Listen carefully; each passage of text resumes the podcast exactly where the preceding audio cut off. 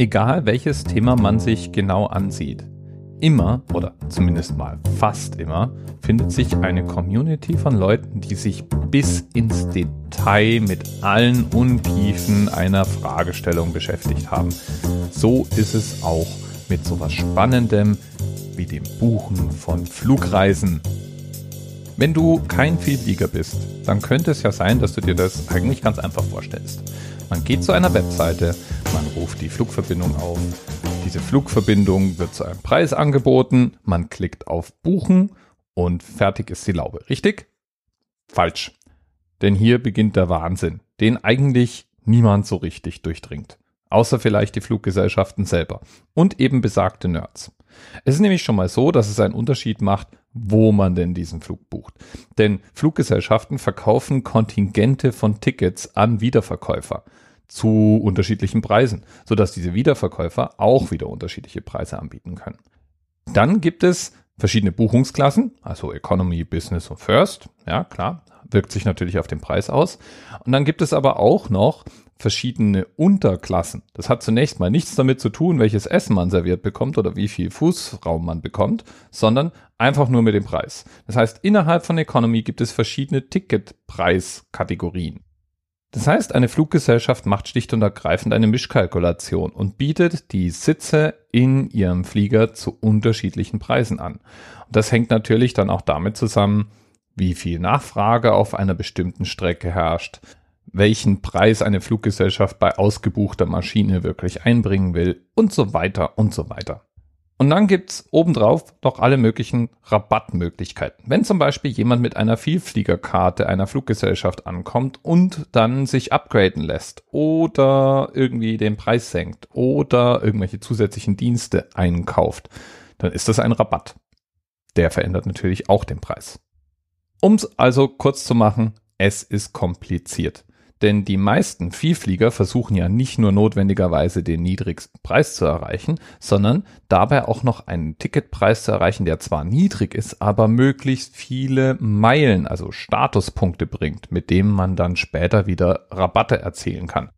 Ich schwöre dir, es gibt Webseiten, die nichts anderes machen, als einen diese Mathematik auseinander zu pfriemeln. Und es gibt Leute, die die verschiedenen Rabattsysteme, Meilensysteme und Ticketstufen verschiedenster Airlines in und auswendig kennen.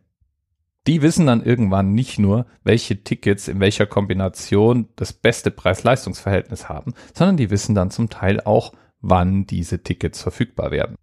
Fluggesellschaften geben nämlich Tickets zum Teil zu bestimmten Zeitpunkten frei und diese Tickets haben dann unterschiedliche Konditionen.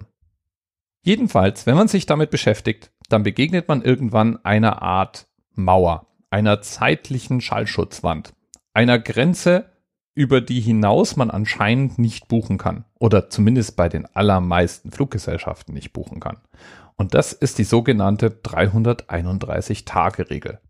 Und diese Regel, so kann man im Vielfliegerforen lesen, die gilt seit Anbeginn der Zeit. Die ersten Buchungssysteme nämlich hatten keine Jahreszahlenfelder und deswegen musste man Tickets maximal 365 Tage vor Abflug im System hinterlegen. Und außerdem gibt es verschiedene gesetzliche Regelungen, die zum Beispiel vorsahen, 30 Tage lang die Buchungsdaten zwischen den Flügen vorzuhalten. Und wenn man dann so ein bisschen rumrechnet und ein paar Tagen Puffer gibt, dann ergibt sich eine magische Grenze. 330 Tage vor Abflug nämlich würden Fluggesellschaften ihre Tickets in den Systemen freigeben. Das heißt, wenn man 331 Tage vorher da sitzt und in dem Moment, an dem eben diese Tickets freikommen, nämlich um 12 Uhr 1 vormittags, dann kann man wenigstens ganz kurz die billigsten verfügbaren Tickets genau dort buchen. So die Überzeugung. Und diese Überzeugung ist so verfestigt, dass verschiedene Ticketbuchungssysteme auch wirklich diese Grenze einhalten und man dort kein Ticket kaufen kann, das länger als 330 Tage in der Zukunft liegt. Und es klingt ja auch super, oder? Alles, was du tun musst, ist festlegen, wann der nächste Urlaubstrip ansteht, dir einen Kalendereintrag 331 Tage vorher setzen und um eine Minute nach Mitternacht, zack, den billigsten Preis buchen, den dir deine Fluggesellschaft anbietet.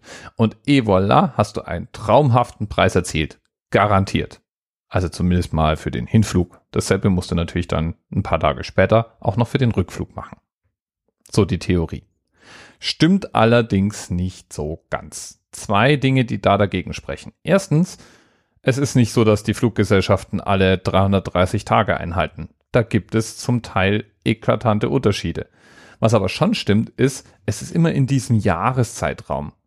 Kaum eine Fluggesellschaft auf diesem Planeten greift weiter in die Zukunft als ein Jahr. Und das hat einen ganz einfachen, banalen Grund.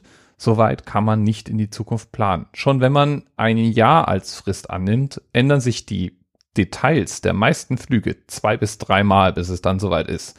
Inklusive Abflugszeit, Gate, manchmal sogar dem Tag, an dem geflogen wird.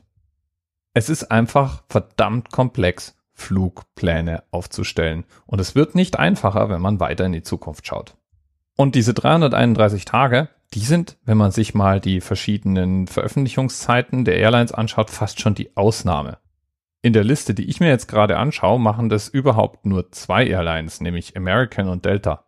Alle anderen haben irgendeinen anderen Zeitpunkt gewählt. Irgendwas zwischen 330 und 360. Und das zweite Problem? Fluggesellschaften buchen normalerweise nicht alle Tickets auf einmal ein. Und nein, da sind nicht immer die billigsten Tickets auch sofort verfügbar. Das heißt, es lohnt einen zweiten Blick und es lohnt sich, die Gepflogenheiten der eigenen bevorzugten Airline dann auch am besten zu kennen. Kleines Fazit also, es bleibt kompliziert, Flüge zu buchen. Es mag sein, dass frühes Buchen den Preis senkt, aber super frühes Buchen hilft nicht notwendigerweise. Und die 331-Tage-Regel, die macht einen guten Aufhänger für den Anerzählt, aber existiert so eigentlich nicht. Weiß nicht, ob man das Urban Myth nennen kann oder heutzutage lieber Fake News. Ist jedenfalls total postfaktisch, was einem da in Vielfliegerforen alles erzählt wird. Bis bald. TMRS 10, 9, 8, the experience of 47 individual medical officers. Was hier über die Geheimzahl der Illuminaten steht. Und die 23. Und die 5. Wieso die 5? Die 5 ist die Quersumme von der 23.